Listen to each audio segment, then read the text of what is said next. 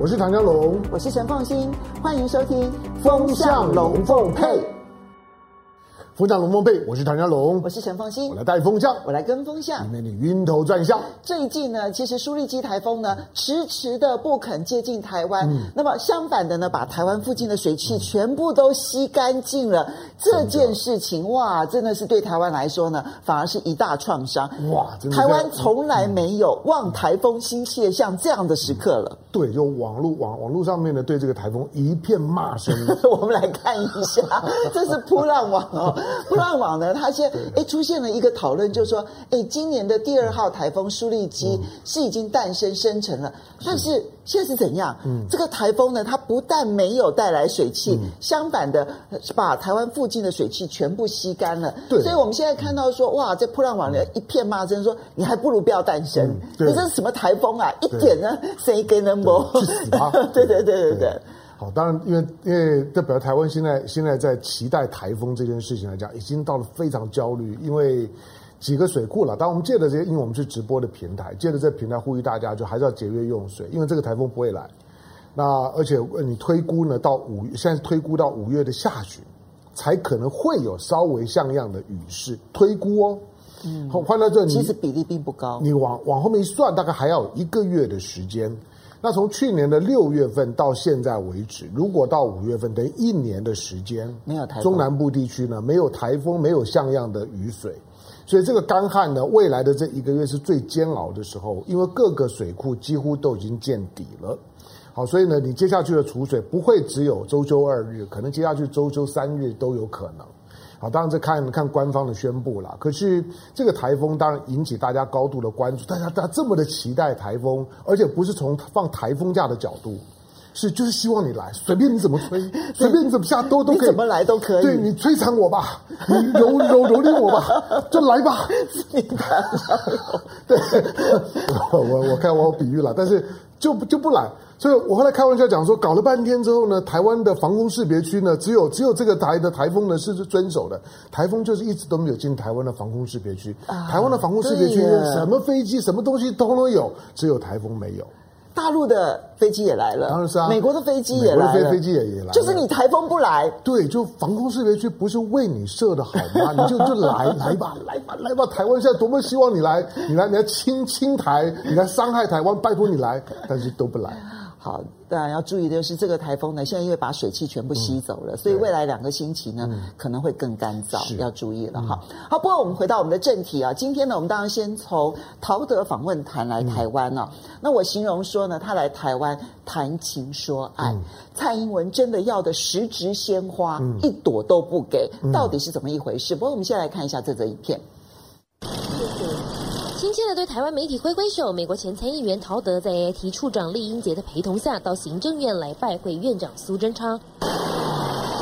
一个小时后，舍弃旁边距离不到三百公尺的立法院，还要跑到酒店跟特定立委见面。我这一次是以个人的身份哦，那么呃跟他们安排会面的时间。说以为是私人会议，没想到竟然是跟陶德见面。这么大的事，有跟党主席报备过吗？我已经跟呃党主席做过说明，那么呃党主席也表示了解，那么他也会呃希望说我们能够代表呃国民党这一边，代表党主席这边来表达呃欢迎。没有。呃，基本上我不晓得他们是什么样性质的一个会谈，但我们根本不知道这是什么样子的一个会面，到底还有谁啊？两边说法都不拢。据了解，这一回 AIT 只邀请六位立委，除了陈以信外，还有外交国防立委王定宇跟林长佐，民进党书记长罗志正跟国民党立委蒋万安，还有科技界出身的民众党立委高虹安也在受邀名单内。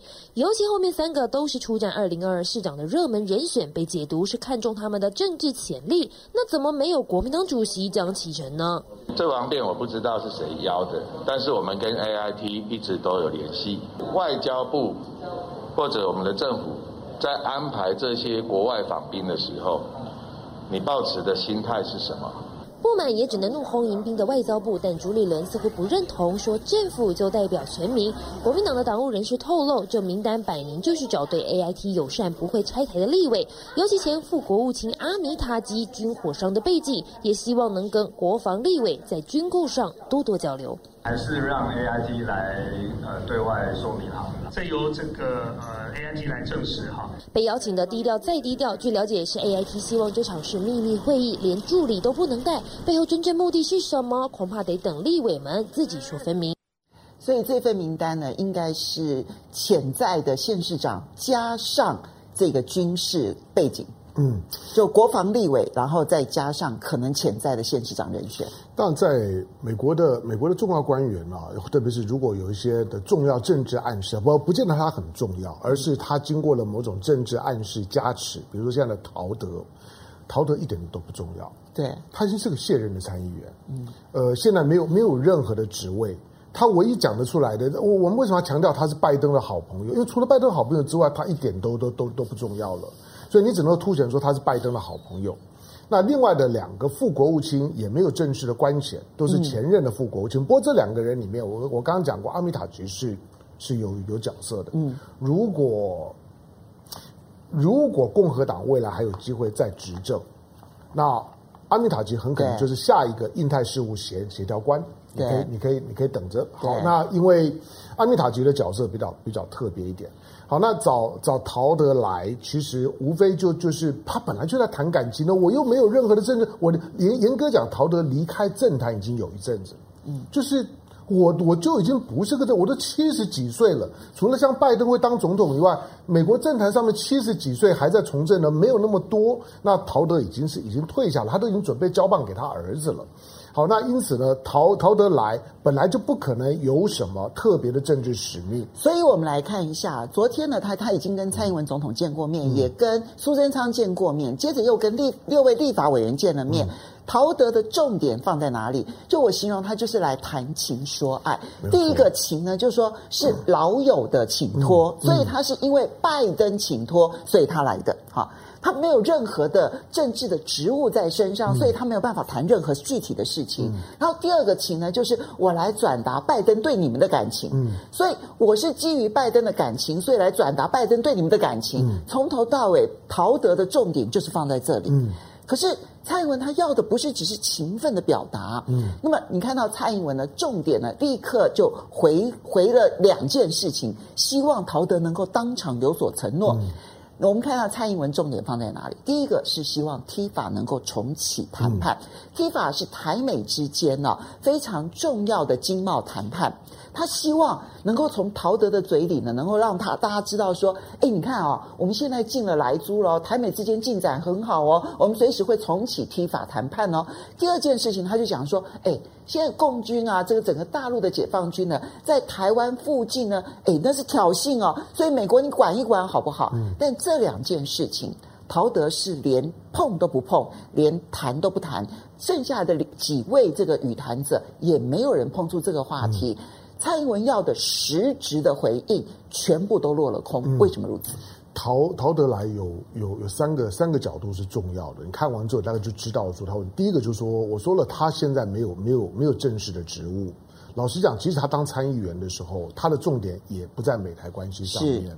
所以，即使从一个从个资深参议员的角度来讲，他对台湾也没有这么重要，而且他也没那么熟悉。对，他就不是那种呢高度关注涉台事务的参议员。虽然在美国国会里面，台湾力量很强大，可是陶德在里面不是很很鲜明的角色，他不是很活跃，所以他唯一的角色就是因为拜登说这个是我的老朋友。好，第二个就是说陶德这个时候来。呃，严格讲，他就是来喝喝喜酒，找个理由呢，就是啊，我们四十二周年了，我们来喝喝喜酒。坦白，四十二周年是非常牵强的，对，他并不是整数啊，你就你就让他找个理由而已嘛，就巧立名目嘛，就有的时候大家要要蹭饭的时候，就找个找个理由，就是啊，我反正反正要要想要吃饭，随随随随便随便找个理由就可以，陶德就随便找个理由呢来蹭个饭，就这样而已，然后呢，把场面搞得热闹一点。那这个热闹呢，是因为呢，美国在同个时间里面呢，他安排了两场对对亚太政治非常非常重要的见面。一个呢，是因为因为呢，John Kerry John Kerry 呢到了上海，当然 John Kerry 到上到大陆这件事情，他到底算不算到了中国？我其实打个问号，因为他是到上海。那不是到北京，对，他不是到北京。那这到上海就是说呢，我我让你呢在在我的在在我的这个就是说呢院院子里面，在在在我的一个小房子里逛一逛，但是不要进到呢进到呢我家的正厅。而且他能见到的层级实在不高哎，他最多现在看起来只能够见到国务院的副总理韩正，嗯、然后接着就是王毅跟杨洁篪了。是，所以看起来见到的人呢，都比较是属于除了气候方面的特使谢振华之外。嗯其实都是属于相对来讲比较外交层级的人。对，如果说他他如果真的见了杨洁篪，见了王毅，因为这两个都是对美事务的代表人物嘛，当然也也 OK 了。就是说以，但他见不到总理，也见、嗯、那更不要讲习近平了。对，对，那呃，习近平总是总是 hold 住 demand day 嘛，总是要等着，就是说呢，拜登呢开四十国领袖的气候峰会的时候再露脸。好，那因为因为有 John Kerry，那到。到大陆，到上海，所以呢，美国的国国内的舆论呢，反中的舆论呢，都是朝着，就是说呢，Kerry 呢到上海这件事情呢，在做文章。但是另外一个，其实跟跟台湾有关的，就是日本的首相菅义伟到了美国。对，十六号。那你可能会说，那这是凑巧不？这这这这这不凑巧。你要知道，就是说，其实这三个这三个行程是 bundle 在一起的。美国在安排的时候，他就是要让它同时呈现，嗯，他就是要同一个时间呢，你在关注亚太事务的，你就发现美国很活跃。美国同时呢，在在处理大陆、处理台湾，也处理日本，而中日台呢三边呢，其实呢，它又又又是本来就是一组的的关系，他就是要营造这种的形象。那你说有没有可能讲不不是？因为因为菅义伟访访美的行程其实 delay 了一个礼拜。原本四月九号，对，原本四月，那为什么 delay 一个礼拜？因为原来呢，陶德他们四月九号就要到台湾，到台湾呢，结果呢，陶德的行程呢也延后了一个礼拜。那陶德他们行程为什么延后一个礼拜呢？因为 carry 行程延后了一个礼拜。换句话说呢，他要先先处理中国，中国搞定了之后呢，再处理台湾，台湾搞定了之后呢，再再处理菅义伟。菅义伟千万不要以为自己很很重要，就是美国在这对待日本的方式，基本上面没有错。在亚太政治来讲，日本对美国很重要，可是，在安排事情上面来讲，那个逻辑是倒过来的。所以他是围绕着一个反中政策的圈圈在打转，嗯、所以一定要先确定 Kerry 可以到中国的时间是什么时候。嗯才能够去安排另外两个行程，嗯、包括陶德跟菅义伟。嗯，对，那因为因为呃，Carry 的行程呢，受到了包括了中美在台海周围的这些的角力啊，这这种反正新闻事件很很多。第二个就是说呢，因为因为这个 Joe Biden 呢，对于对于中国来讲呢，其实不断的发表一些强硬的谈话。Joe Joe Biden，我们要要特别强调，就像是日本的一些一些知名的评论家说的，就是 Joe Biden 是一个典型的美国的资深的外交官。嗯，什么叫资深的外交官呢？就是我们说伸，就是说伸手不打笑脸人，不，他他他他不是哦，他他是可以笑得狠狠的塞你一一巴掌的那种的。他是可以笑脸甩巴掌的人。对，他是一边的甩你巴掌的，让你让你痛不欲生，那一边的对对着你你微笑。你看他对许多的双边操作，一边告诉你说，哎，我的我的 carry 呢，希望呢跟跟呢跟跟。跟北京方面就气候变迁问题呢，能够呢达成合作，我们要一起努力。但同时间来讲，他在台湾问题上面，对亚太事务上面来讲，他对中国是非常的强硬的。所以，我们讲这三场聚会啊，其实刚刚讲到的中台日、嗯、这三场聚会，与其说是刚刚好凑巧在这边发生，倒不如讲说是拜登很刻意的把这三边的关系，嗯、就是对。中对台对日的关系全部绑在一起，嗯、而且是刻意绑在一起。嗯、这个刻意绑在一起啊，当然也不能讲说说它很特别。不过，其实你看历任的美国总统来讲的话，这么如此刻意把三边关系全部绑在一起，嗯、其实拜登是第一个人。嗯、那也就是说，他在心目中那个亚洲策略当中的对中对台对日，是刻意变成了一个议题了。嗯。这这件事情其实后续发展是很重要的哦。呃，因为美国在在最近这几年的时间，尤其菅义伟，菅义伟会是拜登上台之后第一个到美国进行实体访问的外国的领袖，他、是第一个。嗯。那在在菅义伟之后，第二个会是谁？第二个会是文在寅。嗯。文在寅现在排定五月。那你想，美国来讲。过去都是把欧洲当做第一顺位，但是呢，这一次拜登上台了之后，他的第一个出访的高高高官呢，Carry 呢是到中国。而第一个、第一个、第二个呢，到美国去访问的这些重要的国外国的元首是日本跟韩国。对，你觉得他把重心都摆在这里，嗯，他一定要去营造出一个在四月四月底他就职百日之前，他把亚太亚太政治所有的轮廓。他要做事情的方式呢，他都会把它摊在台面上，让你看得清清楚楚楚。但这三个关系全部绑在一起的关系会变成什么面貌？嗯、好，我们我我觉得，我觉得，当我们我们关键还是在台湾上面啦，因为因为中美当然是主架构，中美的话，因为他们都都有自己去下棋的实力，都有筹码。嗯那他们是一种相互的、相互牵引变化的关系，就是你出招我，我我出招。就像呢，最最近中国在在在在整个中东的一些的外交政策的明朗化，就美国呢就显然呢就焦焦头烂额，就赶快必须要有应对。这个是中国现在跟美国的，即使不是完全平起平坐，可是它很明显的有挑战美国霸权的实力。所以两边都是棋手。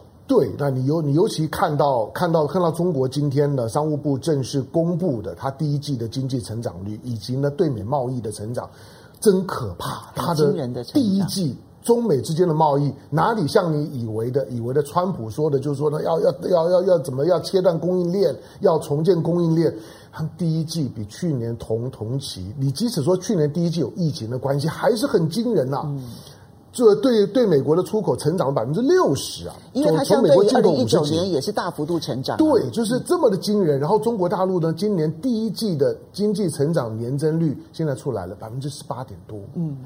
我们都以为说百百分之九、百分之不、百分之十八点点多。好，那你说中美关系一定是一组呢非常强大的，我们史上没有看到过的，就是说的一种对称关系。可是里面日本在这在这个礼拜里面，日本是关关键。呃，我觉得，我当菅义伟现在还没有这正式讲话。菅义伟到了美国之后，这一次的菅义伟虽然他是一个弱势的首相。他想要借着这次的访问，巩固他自己在在日本的内部的政治地位，因为眼看着他很可能会被呢会被自民党的逼宫干掉，就是国会要改选的时候呢，希望那个时候的首相不是菅义伟，这是呢自民党慢慢形成的共识。菅义伟的政权很可能是一个短命的内阁，那他要他要寻求呢自己继续活下去的筹码，所以他走美国这一趟。美国懂不懂？美国当然懂啊。所以美国知道菅义伟的来呢是要求我的，所以一定会对菅义伟呢予取予求。那菅义伟呢很可能会在美日安保架构当中呢做出更积极的承诺。那自卫队呢其实已经在二零一五年的时候，二零一五年安倍呢已经形同修改了安保架构的精神。日本的自卫队同意加入呢所谓的集体自卫权。什么叫集体自卫权？就是呢美国在哪里打打仗，自卫队就跟在后面。嗯。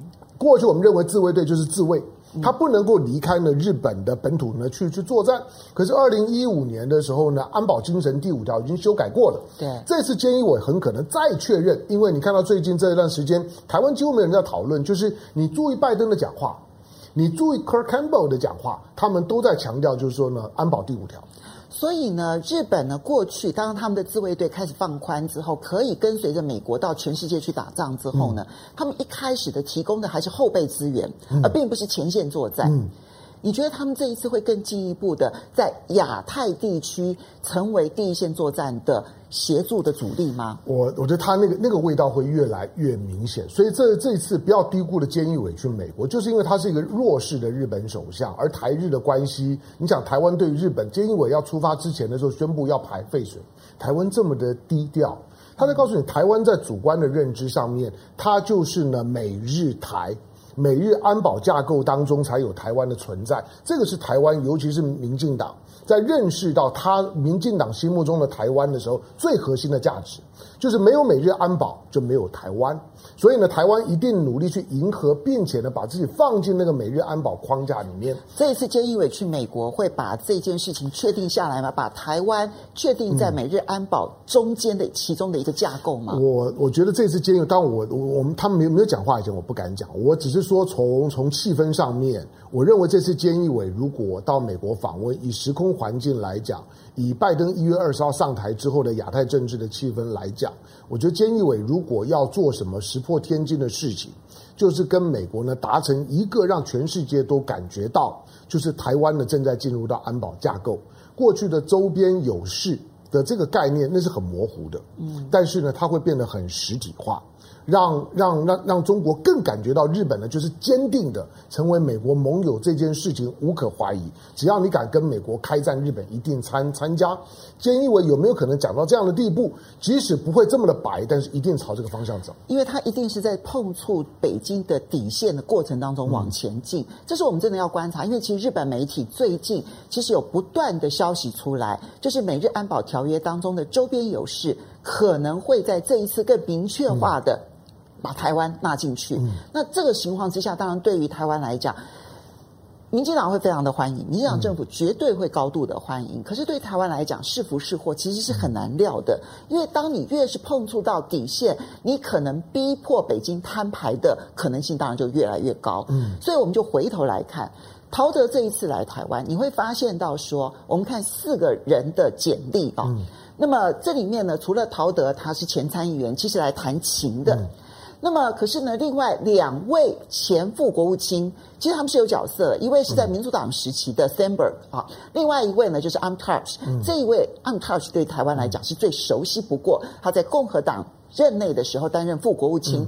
大概这两位副国务卿呢，其实也是台湾的所有的总统候选人到了美国之后呢，所要见到的所谓的最高层级。嗯、然后另外呢，就是他们的美国国务院的台湾协调处长，就等于是在国务院里头处理台湾事务的最高层级。嗯、然后白丹利，嗯，这四个人，其实你仔细看组合的话，你会发现陶德负责谈情，嗯，然后阿米塔吉负责谈军事，嗯。但这里面没有经贸的空间。虽然蔡英文很急着要在经贸上面有所突破，嗯、否则的话，他八月的莱猪公投可能压力非常的大。嗯、但这里面没有任何一个人打算在经贸上面协助蔡英文，嗯、只有在军事上面可能有更多的对台湾的要求。嗯，白丹利是现任啦，他就是来做 serve。对啊，做笔记吧，做记录，对，然后做情报，对，就就这件事情。那严格讲，真正的业务大概就要摆白丹利身身上。是，是其他的三个人呢？你我们说陶德是来谈情，我看陶陶德也没有什么情好谈，因为我说他过去跟台湾之间没有没有没有，没有什么，就是说你一望即即知的那种的那种的浓呃浓情厚谊没有。但是另外这两个是有的，另外这两个跟台湾当下台美关系上最重要的两个女人都有一段情。你 看阿米塔塔吉是公开亲吻过蔡英文，有几个人亲过亲过蔡英文，对不对？脸颊，对，那那那总那那那总是嘛，那礼貌啊，对，那那总是嘛，就是阿米塔吉是亲过我们蔡英文的人，那那个呢，Stan Stanberg 是呢，萧美琴去住过他们家的人。啊！你想，今天台美关系最重要的两个女人跟这两个男人关系呢，都都非同小可。这是开玩笑的话了，其实也不算开玩笑，他们他们是真的对台湾很熟悉。其实他跟台湾的很多高层的政治人物其实关系都非常的密切，嗯、特别是阿米塔吉。阿米塔吉其实他不只对对台湾，他对亚太事务，包括了他对日本。日本呢，日本方面，我都跟一些日本朋友在聊的时候，他说，美国在当下台面下面，台面上面有三个人。是美国呢，在前置或者说呢，在催眠日本，或者引导日本呢走进了美国的那个设定的框架里面的关键人物。他们说三个人，第一个是阿米塔吉，嗯，所以他阿米塔吉不止对台湾有有有影响力，他是美国共和党时代操作日本美日关系当中非常关键的人物。第二个呢，是一般人可能不是很熟悉，他叫呢，他叫呃 Joseph Nye。嗯，呃，奈伊，奈伊的话，奈伊是奈伊就奈伊就是呃，大家知道我我们过过去做很多的国力国力评评估，soft power，有一阵子民进党包括吕秀莲很喜欢讲的 soft power，那那就是 Joseph Nye，对，奈伊提出来的，对了，他也是个战战战略的专家，那他也是他也是呢，美国呢对日本的他们称为调教师。就调教日本，把日本当作是个野生动物，要驯化它的那个调教师之一。哎，你知道 Joseph Nye 也是蔡正元的老师？是，我知道啊。好，那第三个呢？第第三第三个就是 Kirk Campbell。嗯。这三个呢是日本，他们说呢对日本的美国对对日本政策有深刻影响的三个调教师，把日本呢不断的去恐吓日本，拉拢日日本，告诉日本说你如果不怎么样的话，你可能就会怎么样。那每次都中都有中，那有共和党的，有民呃民主党的，那这样所以呢在阿米塔吉呢到台湾的时候，他当然台湾也过从甚密了。我我我我说过，阿米塔吉在卸任之后，二零零八年之后，他几乎就接受台湾的供养。台湾呢是他的是他的主要的金主之一，不管是他的智库，嗯，那或者是跟他的业务有关，甚至军火。那都跟都跟了台湾有深刻的关系。他来台湾呢，基本上面就算他们只有去年因为疫情他没有来。老实讲，陶德不来，阿米塔吉也一定来。他几乎每年都来。是，其实，在二零零八年之后，你就会常常看到他的消息，嗯、然后来都是跟军事有关。嗯，所以你看到陶德来的主要任务，看起来一方面安抚台湾，嗯，然后二方面呢，其实借由阿米塔吉还有这个 Steinberg 以及白丹利啊，就是他们的这个主要的这个事务呢。嗯我觉得军事的成分真的都是要比其他层面都要来得高太多，嗯、这也就难怪 AIT 他会在跟这个场合跟蔡英文见面的时候，直接跟蔡英文告状，哎、嗯，空军要砍预算，空军说这个爱国者飞弹的这个技术技术协助费，嗯、因为整整个的情况是，其实你没有照预算合约来，嗯，那因为美国没有照预算合约来，所以空军就要砍价。砍价钱这件事情呢，美国不同意，那干脆空军就拒付这个技术协助费。嗯，结果现在 AIT 直接找到蔡英文去告状。嗯，你觉得蔡英文这个时候会站在中华民国空军这一边，还是站在 AIT 这一边？当然站在 AIT 这一边。而且趁这个场合告状，我觉得其实太有他的选择性了。对，所以我们说。陶德来啊，表面上讲的那些理由都不重要啦，就像是就像是呢，去年呢，就说呢，这克拉奇来的时候呢，最后勉强找个理由说他他是来吊唁李登辉的，他他跟李登辉有什么关系？美国美国美国真的是派他来吊唁嘛？其实大家都知道那不是重点，他本来是要来谈一些台美经贸方面的问题，可是呢，USTR 说。这个不是不是你管的，对，你不要碰这些东西，这个是我 USDR 的权责，对，所以他的整个口都收回去了。而且要注意，现在 USDR 的负责人戴奇，嗯、我认为你不要看他过去是呃台裔的身份啊，嗯、或者是亚裔的身份，看得出来他非常的强悍、嗯、铁面无私。是，就是说，呃，戴奇上来，虽然他他他对台湾是熟悉的，他其实常常回来台过去了，也也回来过台湾好几回。那父母亲呢，都来自于台湾。可是呢，你看上来之后，他对于涉台事务的那个经贸的框架的议题，他都已经设定得很清楚，抓得更紧，不假辞色，告诉你说：“哎、嗯，你来来来做这样的处理，对我们是不公平的。哎，你这个的贸易的贸易的问题来讲，这个贸易就算顺差太大了。半导体的情况呢，该该如何？就戴琪的讲话，其实就事论事，那是真的国与国之间谈事情，而不是像是陶德一样一个退休的老先生，然后呢，给他一个奖励旅游。”拜登给他的奖励旅游呢，来台湾三个都都都没有现在的政治职务，三个来的时候呢，到处受到招呼，好像呢是现任的总统、副总统来，不是嘛？他不可能谈什么事情，就是陶德怎么可能谈什么事情？他基本上面在美国的政治的主流政治都已经到边边去了，都已经在光圈之外了，来就是搞搞气氛而已。要搭主要的场子呢是在上海。主要的场子呢是在华华盛顿，是在中美关系，在美日关系，台湾只在这样的关系当中必须要烘托起来的。那如果没有台湾这个地方，就像你在做做电视连连连线的时候，你连上海，连华华盛顿，大家都在谈台湾，哎，台湾没有人，这个时候你一定要有人在台湾能够做连线，陶德来就是一个连线的现场而已。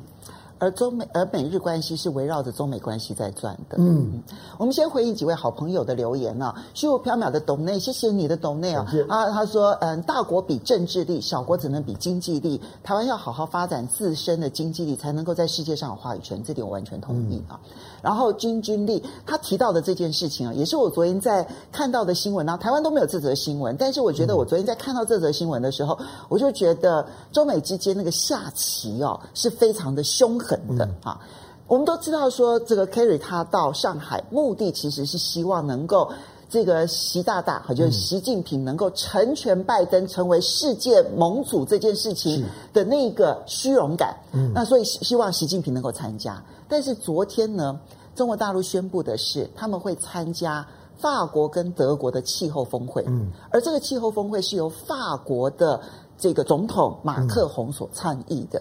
所以，习近平先不去承诺那个拜登所举行的，他先说法国的，我先来参加你的那个拉拢欧洲，然后呢不甩美国的那个态度，再明显不过，因为他趁着 Kerry 他现在人在上海的时候宣布这件事情。嗯这很合理，因为你看到，嗯、你看到现在呢，中国的对外贸易框架，我说，我说基本上贸易，贸易是最最实际的东西嘛。中国现在最大的贸易伙伴是东盟，嗯，第二大贸易伙伴是欧盟，嗯，第三是美国，第四是日本，嗯，中国在处理外外部事务，这这四个区块是最重要的。好，那呃。你在看到习近平会不会去参加拜登的这个武林盟主大会？我我们大概前几天在在震惊龙凤配的视频里面，我们大概都谈过。那个标题就就是告诉你，拜登想要登上卫冕者宝座，但习近平会同意吗？没有习近平的同意，就像一个一个一个兽王呢，在在在开呢，就是说呢，这个森林的这些呢，这这大会的时候，你一定要得到里面其他的一些猛猛兽愿意低头承认你。如果没有的话，大家会说你根本就是空的，因为其他的这些野兽，真正凶猛的野兽并不承认你这只狮子。所以呢，中国呢同意参加那件事情，是给拜登莫大的面子，他的他的就职百日才会完整。那你现在看到的，就是说中国说，哎，我会参加法国，参加欧欧洲的，但他还没有拒绝美国。对，没错。我觉得他们拒绝美国，就表示还在谈。嗯，我看你要给我什么东西嘛？对。那如果你玩的太过火的时候，你又要又要里子又要面子，少来这这套。嗯、我们刚刚讲拜登是个双面人，中国不知道嘛？当然就知道啊。以前不知道这个，这几个月也知道了。不过双方本来就是老朋友啊，没有错。所以大家都很了解的情况下面，嗯、那就就大家就就事论事，就是你要什么东西，你总要拿东西来换。没有什么感情可以可以谈的，中美之间在现阶段很难谈感情。美国已经百分之七十几都都都反中了，还还谈什么感情？没有没有什么好谈的，那就就事论事谈吧。双边贸易就是这么热，嗯，你想两岸两岸关系大家很紧张，每天好像都要打起来一样，可是经贸关系这么这么热。嗯，那怎么办？就是那就就事论事谈，每件事情把你要给我的，我要给你的，大家拿在台面上面谈就好了。好，来一指禅的夏天，他说降低政治影响，私下谈一些重要的事情，嗯、哪些重要的事情我们就不晓得了。然后恶命说不需要谈政治啊，叫台湾买武器就是了，感觉上也是哈、嗯。那那个是很核心的啦。嗯嗯。王子风范说美国是来助台湾。跟美国断交四十二周年，也是，也是 对。Misty Future 说，派陶德来只是拜登为了对美国内的反中情绪做交代。好，然后陈建宏说，呃，龙哥啊，你的百年政党前途令人堪忧。嗯啊，我的对的，我我的。OK。然后 GIA 后 King 他说，江启臣哪有献花晨会来世啊？嗯嗯、好来。然后这个陈建宏说，江启臣都要启程了，还有啥潜力呢？哈、嗯，张璐说，这六个人没有一个敢对美国人说来租，这倒是真的。像、嗯、可能也精心挑选过，是不会谈来租的六个人。嗯，好。不过我们接下来来看的是中美之间的过招，当然不会是只有单纯的，就是习近平到底参加的是法国、德国的气候峰会，会不会参加拜登的气候峰会，如此而已。在军事上面，其实当然也有一些动作，我们来看一下这些军事动作。中国海事局在官网贴出公告，要在南海南鹏列岛进行实弹射击，要求船只回避。不过，这已经是二十四小时内他们贴出的第二次航行警告。事实上，中国解放军原先规划在广东汕尾市外海进行实弹射击，随后又宣布要在南鹏列岛周遭海域进行实弹演习，两边几乎同时进行。而南鹏列岛比起汕尾市又更靠近台湾海峡南端，为的就是抗议拜登马吉陶德率团访台。台湾是中国的一部。部分台湾问题纯属中国内政，不容任何外来干涉。我们不承诺放弃使用武力，保留采取一切必要措施的选项。他的确有发布啊，在某个地方啊有禁航。他用任何的机会、任何的事情，把你混淆在一道的话，大家一搞，哎，好像有点道理，哎，又好像又不太对。所以我想，国军在这一方面，我特别要带有这种这种认知。我们的国军最终思想就保家卫国，其他这个旁门啊，这个枝节问题啊，不要影响到我们。但其他的话啊，我们都会持续注意要动作的话，我们会掌握。密切注意解放军动作的同时，国防部强化自身军备的脚步也丝毫不停歇。我方预计向美方采购一千七百枚新型拖式飞弹，该款飞弹射程可达四千五百公尺，主要用于反战车。此外，包括辅助的一百套改良式目标获得系统、一百辆悍马车，分批在二零二二和二零二四年交运，届时将大幅提升国军反登陆战力。中国越是紧逼，越是推升美台军事合作。我歪楼一下，我对于那种反战车的武器哦，我都高度怀疑。就算两岸之间发生战争了，用得到用不到？用得到吗？嗯、那就那必须要战车先登陆之后才能反战车、啊，这、嗯、是陆战装备。所以我看了之后，我会觉得很难过。嗯、就是这种反战车的武器，对我来讲，我都是高度反对的，嗯、因为那都意味着台湾的领土上面，台湾的这一块土地上面，可能已经是充满了战争了。嗯。当最近有关于有关于台海的军事冲突，我个人认为啦，就是跟大家想的不一样。就以最近的解放军的军演的形态，我们就说也就假假定大家都都可以开始去训练自己对一些军事的观察。解放军最近的军演的形态显示，如果他真的要对台湾发动，就是说武力方面的攻击，最有可能发生战争的地方是四个，澎湖会，嗯。澎湖是他一一定要的，因为那是他的前进的指挥所。因为台湾海峡要宽不宽，要要窄不窄的，中间如果没有一个可以让他停靠的前进指挥所，要直接渡海，那个其实还蛮累的。我也觉得战略位置上面来讲，自从这一个从他们的海南岛，嗯、然后呢经过巴士海峡，嗯、然后到太平洋的这条航路变得重要之后。嗯澎湖的重要性变高了。而澎湖呢是直接呢面面向台湾的当面。如果澎湖，因为澎湖我们也部署了海空军比较相相对优势的兵力，但是澎湖如果说在两岸交手的过程当中被解放军占领，台湾本岛的压力就非常非常大了。嗯。第二个，他一定会会采取行动的地方，我我认为也跟大家想的不一样，是在的是在屏东，在台东。嗯。那屏东跟台东这两个区块，因为尤其是屏东，其实它有够大的平原。可以呢，让他在在登陆的时候呢，相对呢方便。最重要是他控制屏东跟台东这两个地方，只要呢被控制了之后，巴士海峡就被控制了。嗯，他一定要控制巴士海峡。战争发生的时候，你放心，解放军呢最优先要控制的就是巴士海峡，绝对不让任何的外在力量有机会从巴士海峡进来。所以呢，他一定会控制巴士海峡。第三个是宜兰，这跟大家想的不一样，就是说宜兰是他一定要的。一方面，那个地方呢是面对的这日本的与那国岛、八重山群岛的主要的位置，在那个地方要阻断了日本方面任何有可能对台湾的支援，还有就那个地方呢，因为有苏澳的军港，我们的拉法叶呢都摆在那个地地方，尤其呢，当一旦是在宜兰上来了之后呢，台北基本上面呢大概就很很麻烦了，所以澎湖、屏东、台东、宜兰这些从台湾的角度来讲都不是核心区域。但是更符合他的战略需要。很多人会说，他会不会直接呢去去打打新新新新竹科学园区？他会直接呢在台北市丢炸弹？他不会蠢到这样地步的啦。换句话说，你认为比较比较没有人的地方，你以为很安全吗？不，那些地方是他要的。好，所以我们看到陶德这一次来之前呢，其实共军老牌的架数创了新高。嗯、好，我们看到那个架数二十五架次。当然，你的好朋友苏子云、嗯、没有来开玩笑 的。黄伟哲的弟弟苏子云说，他是模拟攻击美国航舰。嗯，大多数情况之下，我不会赞成苏子云，但我认为他这个这这个说法，我是赞成的。哈、嗯，其实我们看一下这个他的航机图，国防部公布的航机图里头，很明显的重心点，也就是放在西南海域。嗯，现在你其实很清楚的可以看到，如果他的重心点看的是台湾的时候，他直接过台湾海峡、嗯、中线。他直接过那一条黑色的中线，其实去年三度过中线，好，所以过中线对他们来讲并不是不可能的事情。是，去年他是堂而皇之的过中线，而且还敲锣打鼓的告诉大家。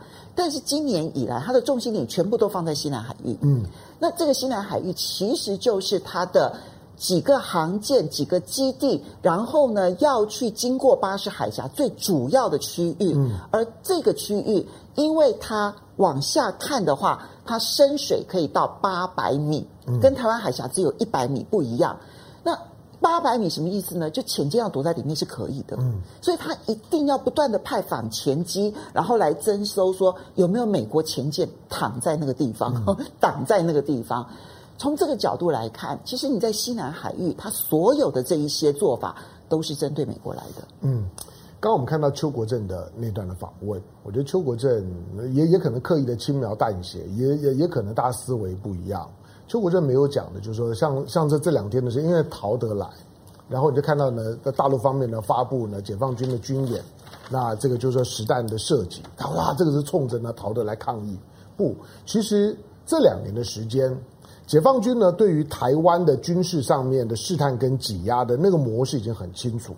就是如果他对台湾或者台美关系很有意见，他会直接过中线。嗯，对，甚至他就直接的公开的警告你，克拉夫特，你敢来，你试试试试看。对，OK，他会直接对中中线施压。所以去年阿扎尔来，他也过中线，嗯、然后去年克拉奇来，他也过中线。好，那他如果如果只要没有过过中线的，你大概都可以认为说他不是针对台湾来。嗯，有的时候从台湾的角度来，你说那是我的防空识别区啊，他来当然冲着我不，那个是我你主观上面。防空识别区，它还是国际的公共空域啊，那个是你主观划设的，你自己的监测范围。那你看到解放军，不管四月以来，它的它的架次、它的批次多么的频繁，尤其战斗机呢、快速机、轰炸机的频率呢创新高，但是它都是走西南角。嗯，走西南角，它要干什么？基本上它在乎的是巴士海峡。嗯。他在乎的是巴士海峡，平常偶尔呢单架出来的，不管是呢反潜机啊、电电侦机，我们看到你来干什么？你就一架飞出来干什么呢？他在侦查巴士海峡底下的情况。对，那看看有没有有没有任何的任何的潜舰的这种的行动，那个是我们肉眼看不到的。对，但是他单架出来之后，多半都会有这样的理由。那最近的最近的演训，如果是多架次的，像单月二十五架次。二十五架次出来了之后，而且很密集，在上午的时间出来，而且穿过巴士海峡到了东南侧。那配合呢，在在台湾的东部海域的辽宁舰的战斗群的这样一个军演，基本上面呢，他在演练我们之前讲的 A to A A D，那就就就就是呢，就是说呢，就是说具一种的一种所谓的拒止型行动啊，就是当我要要对采取军事军事行动的时候，让所有的不是重要的关系人你。乖一点，你再在外头，你不要进来。所以你看到说，它的活动范围可能会在我们的东北方，嗯，可能在我们的东方，嗯，可能会在我们的东南方，嗯，可能会在我们的西南角。你仔细想一想，这几个围距的这样子的一个概念，嗯，其实就是。美国也好，日本也好，你都不要想靠近，嗯、是让他可以单纯的打台海战争。其实这对台湾来讲，其实虽然不是直接针对台湾来的，当然有一个压迫的一个紧缩感，嗯、同时也是让刚刚所提到的拜登希望能够把美日台 combine 在一起的那个战略没有办法成功。对，解放军如果没有实力的时候啊，他会直接呢从台湾海峡过来。嗯，所以过去金马很重要，因为你都想象就是说啊哦，我们对就在对岸呐、啊，所以如果他要他要他要学习台湾，他要解放台湾，一定直接从福建过来。你有没有看到福建现在的福州？你有没有看到看到现在的厦门发展的情况怎么样？他怎么可能在这里打仗？我在我在讲的就是说，东南沿海基本上面都不是他要打仗的地方，因为那也是他富庶地。对，好，那那他的实弹军演干嘛？你看，你看习习近平不久之前去看福州，他对福州做了很多未来发展的许诺。你看到了很多的，就是说呢，外国的外国的，包括呢外长啊等等，最近呢平平凡凡的都是到福建、到厦门、到南平到这些地方，他在发展福建啊，因为台湾海峡有很好的经济发展的条件，他并没有想在这里打仗。何况福建的当面沿海。我说要打仗的风险太高了，有这么多的核电站，嗯，他不可能在那地方打仗。所以解放军有实力的时候，他会到台湾的东面打；没有实力才会在在台湾的西面打。你觉得他现在已经有实力到我们的东面？当然啊，他他现在在秀的就是这件事情。当然，你现在只看到一个航母战斗群了。嗯，我估计他有两个航母战斗群的时候，他才能够平衡掉一九九六年台海飞弹危机的印象。台海飞弹危机。飞弹射一射之后，最后什么事情都没有。为为什么？因为美国航母航母战斗群两个摆在那里。它的第三艘航空母舰是快要完成了。对，就等到当然从完成下水测试，然后开始有集战力，那还有很长的时间。嗯、可是第三艘下水了之后呢，你最少呢，辽宁舰跟山东舰的集那集战力就 OK。航母这件事情，当然它有它的专业性了，尤其大家绝大部分的这些经验呢，都是 copy 美国或者早期的日本，基本上面。一个宣称自己拥有航母战斗力的国家，你最少要有三艘航母。嗯，OK，一一艘呢是在第一线的，嗯，第二艘呢是进场的整整补的，第三艘呢是待命的。嗯，你最少要有三艘。但是今天能够维持三艘的航母的，在地球上面，现在大概只剩下美国、英国的也勉勉强强强跟跟中国的未来。好，那那他为什么在在在东南沿海呢？在在做实弹的军演？第一个，你看也知道那是例行性的。嗯，每年到了四月，春暖花花开了之后。反正太平洋呢，这西太平洋慢慢的风平浪静了，实弹演习呢就开始，每年都会做。所以，像我我的解读反而变成，因为我们刚刚特别提到说，嗯、其实这一次不管是 John Kerry 到中国大陆，嗯、然后呢，菅义伟去访华府，然后以及呢陶德来台湾这件事情，其实是被中国大陆刻意安排在四月十六号的。嗯那这个刻意安排在四月十六号，那个背后难道没有？我同意啊，同意的时候，我同时是实弹演习在这个地方，嗯、因为那实弹演习也不太可能是你陶德来，然后我这边就匆匆忙忙准备一个实弹演习，不会。所以他刻意过来的时候，时间点就是要告诉你说，你来的时候刚好是我实弹演习的时候。有这种可能，不过我觉得，我觉得可能性还不是这么大，因为因为那个那个所谓的实弹演习，你坦白讲，你看也知道，它规模并没有很很很大。那你看那个实弹演习，我称为例行性，而且是防御性的。嗯，你看他的实弹演习，他不是要去攻击你，他是防御性的。在东南沿海，我说东南沿海是他发展的主力区，他不会想想打仗的，所以他在东南沿海的所有的军事部署，现在攻击性不高，防御性更强。就是避免呢，你你就说包括了美国的军机过于靠近啊等等，这些反而是它的重点。你看它的它的实弹的演习，没有亮出什么有高度威胁性、杀伤力的武器，基本上面都是一般性的，就是说呢，火炮近海的射击而已。那个难难道是攻击性的吗？不，辽宁舰这种是有攻击性的。但是对于近海的这种的实弹的演习，做做样子而已，不要大做文章。文章做太大的时候呢，就有这种内行冲外行的嫌疑。好，我们来回忆几位网友的留言啊。那可能我们要把那个、嗯、好来，我们来看一下。嗯、那 Francis 林他说，美国掌握住台湾、日本、韩国后，中国对美国已经没有筹码了，中国输定了。嗯，这个应该是台湾很多人的想法。嗯，对，就是很很多人会会这样想。不过。呃，第一个在在在国际政治上面，尤其台湾这么敏感的位置，我们的我们的命运现在正在一个不确定状态，包包括我们本人，包括陈峰，嗯、我们生活在这地方，我们希望台湾很好，嗯、我们喜欢自己的生活的方式，可是我们必须要认识到我们的未来在。在非常不确定的状态，因此在所有的就是说国际政治，尤其地缘政治推论，不可以这样子这么的简单。嗯，觉得谁一定没有没有，觉得谁一定完了，哪有这么简单？如果你从趋势的角度来来看，你认为中美两国在过去十年、二十年里面发展趋势，谁是往上的，谁是往下的？这个比较重要。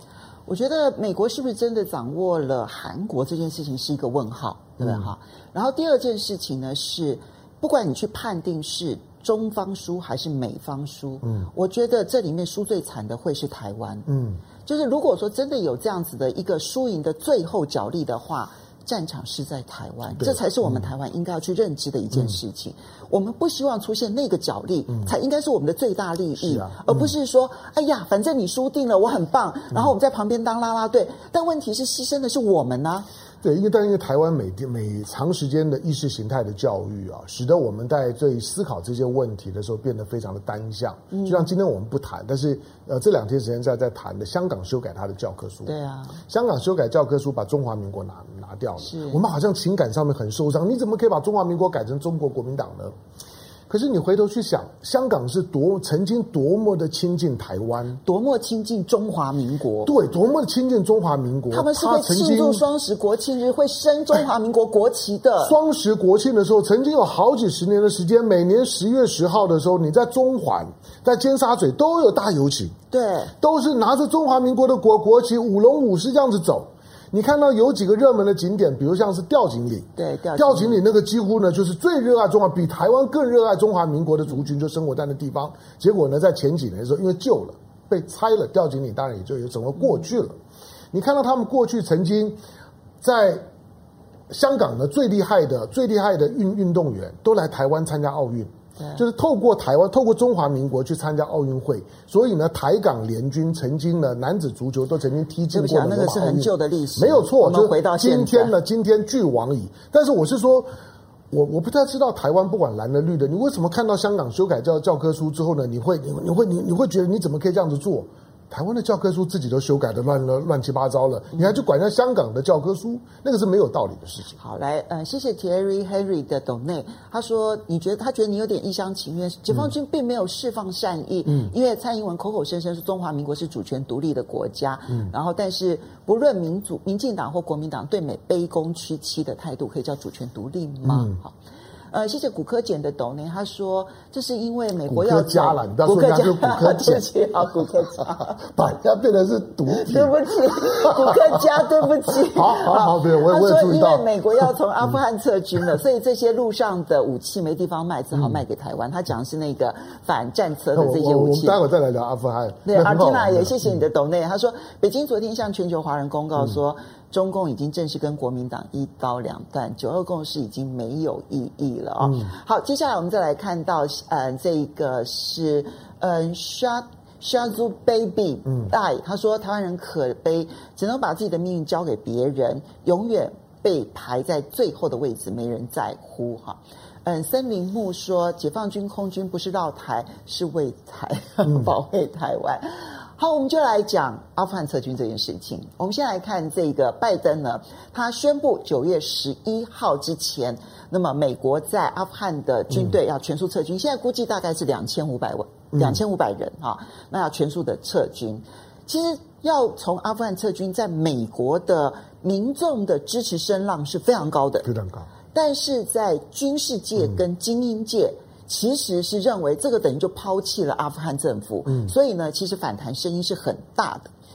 拜登现在很厉害的一件事情，他说：“我们为什么要撤离阿富汗？因为我们要把所有的军事武器的精力全部对准日益独断的中国。”嗯，所以你知道，川普也要撤军，拜登也要撤军。嗯，那拜登比川普高明的地方，就是我可以把反中作为理由来撤军。对我，我觉得相形之下来讲，拜登还是厉害的。嗯，因为川普在他那四年任内啊，他想方设法，他在内阁里面呢，不大在吵，吵得不可开交，甚至于呢，他跟他的第一任的国务卿 Tillerson，还有他的第一任的国防国防部长，这任国防部长 Mattis 翻脸，对，都跟阿富汗有关。疯狗 Mattis。那因为因为呃，早在早在呢，川普呢当总统之前。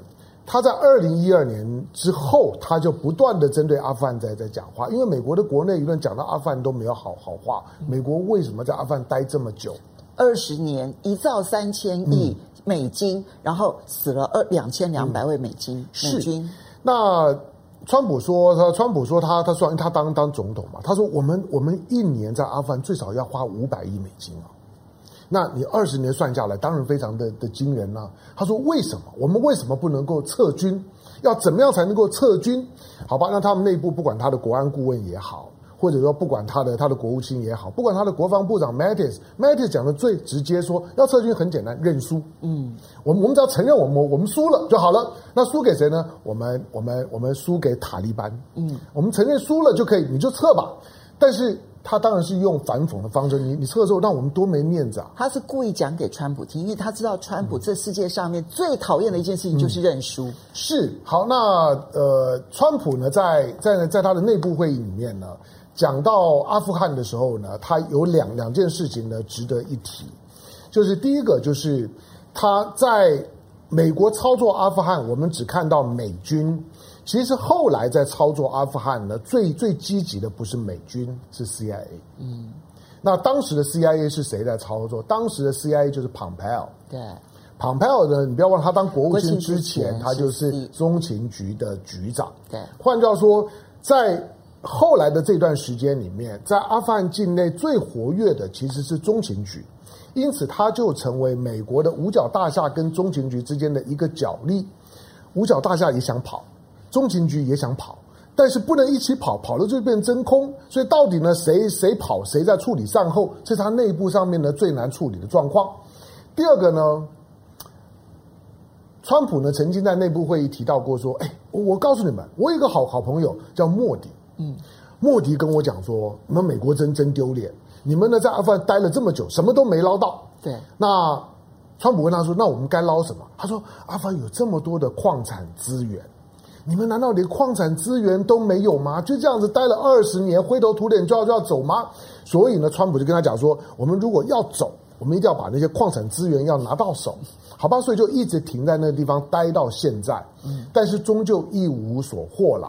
但是拜登最呃，对于对于川普来讲最痛苦的是说他找不到理由撤嘛，因为很丢脸嘛。可是你看人家拜登多多聪明，拜登说我们不是撤，我们是为了要呢集中力量去反中，他明明就是撤退，明明就是要从阿富汗逃走。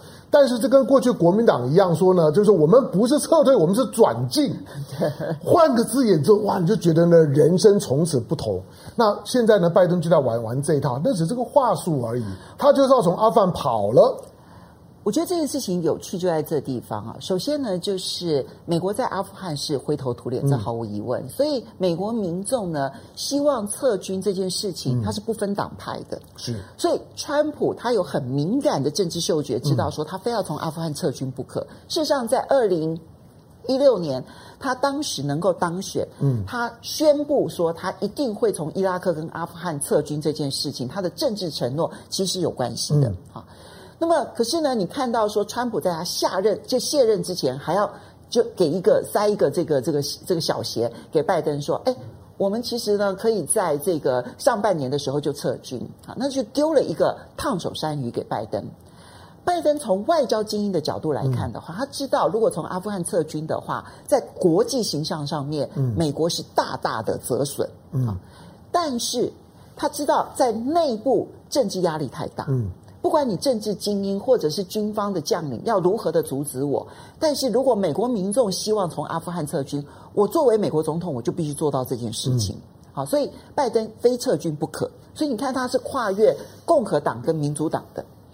但是你从另外一个角度来讲，其实拜登所说的话，它是一个谎言。嗯，因为你刚刚讲最后在。美在阿富汗，美美军在阿富汗呢，他的 CIA 最主要活跃的理由是什么？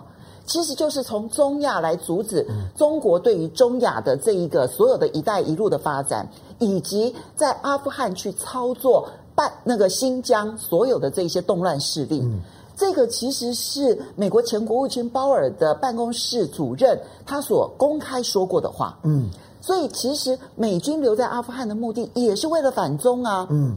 你真的撤走了，其实你对于中国在中亚的活动以及新疆的活动，你反而少了一个地方做着力点。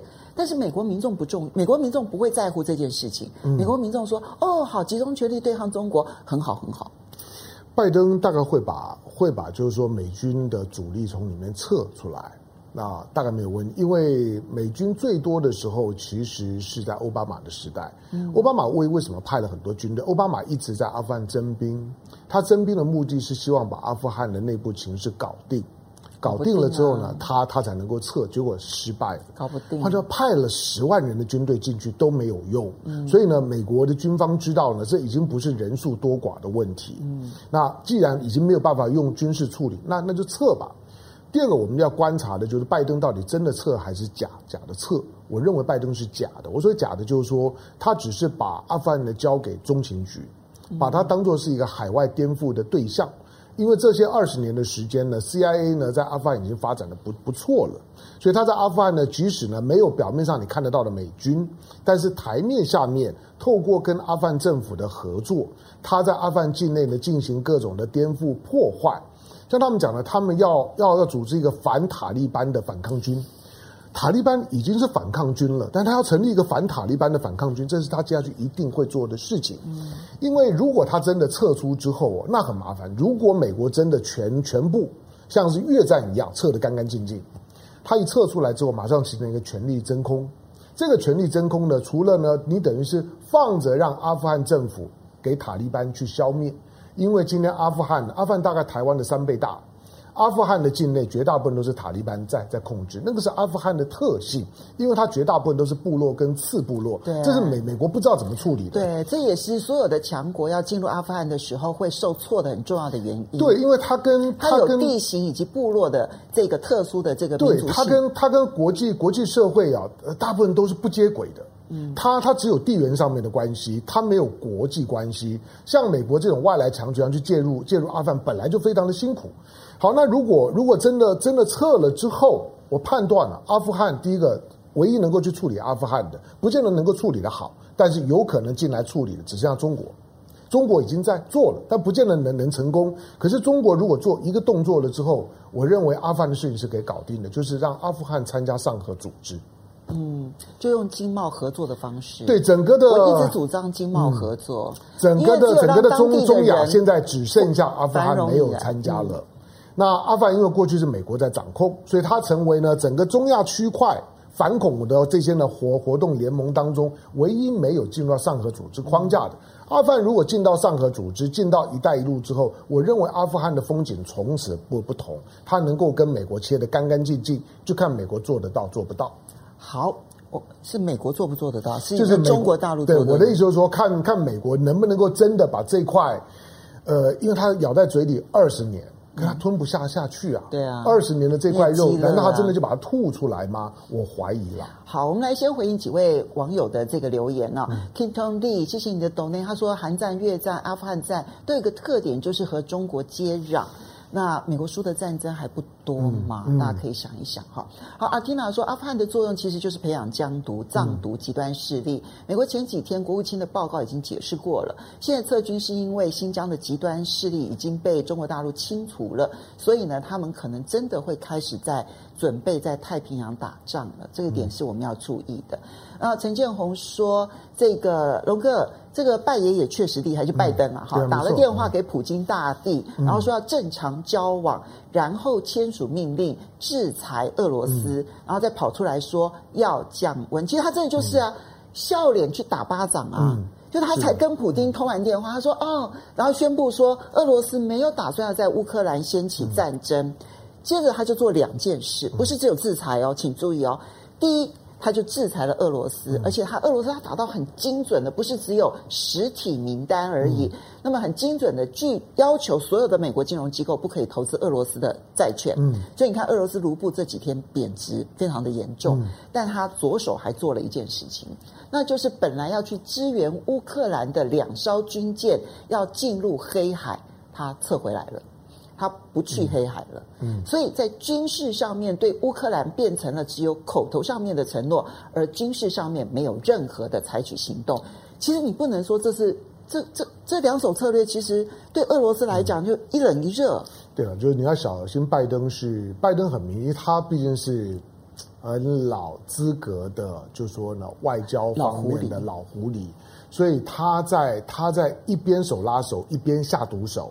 对他来讲没有任何违和的地方，那因此你在跟拜登打交道是这方面要特别的留意，尤其强权国家，这对美国不见得是好事情。就是我总会提防的，你今天在跟我好像认真在谈一件合作的事情，我我总要开始防着说，哎，你在背后想要干嘛？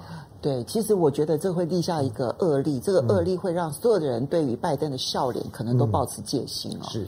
好，谢谢米纳米的抖内哦。那么因为时间的关系，我们要非常谢谢大家的支持。嗯、那其实每个礼拜的风向龙凤配可以用这样的方式来跟大家好好的聊一聊国际事务，对感受是非常愉快的。对，尤尤其我们觉得这是在台湾的针对针对台湾所做的网络平台的内容的准备上面来讲，我们希望有一个特别的视角，让大家能够看清跟台湾有关的国际事务。好，不要忘了下个礼拜同一时间、嗯、再见喽，拜拜，Yahoo。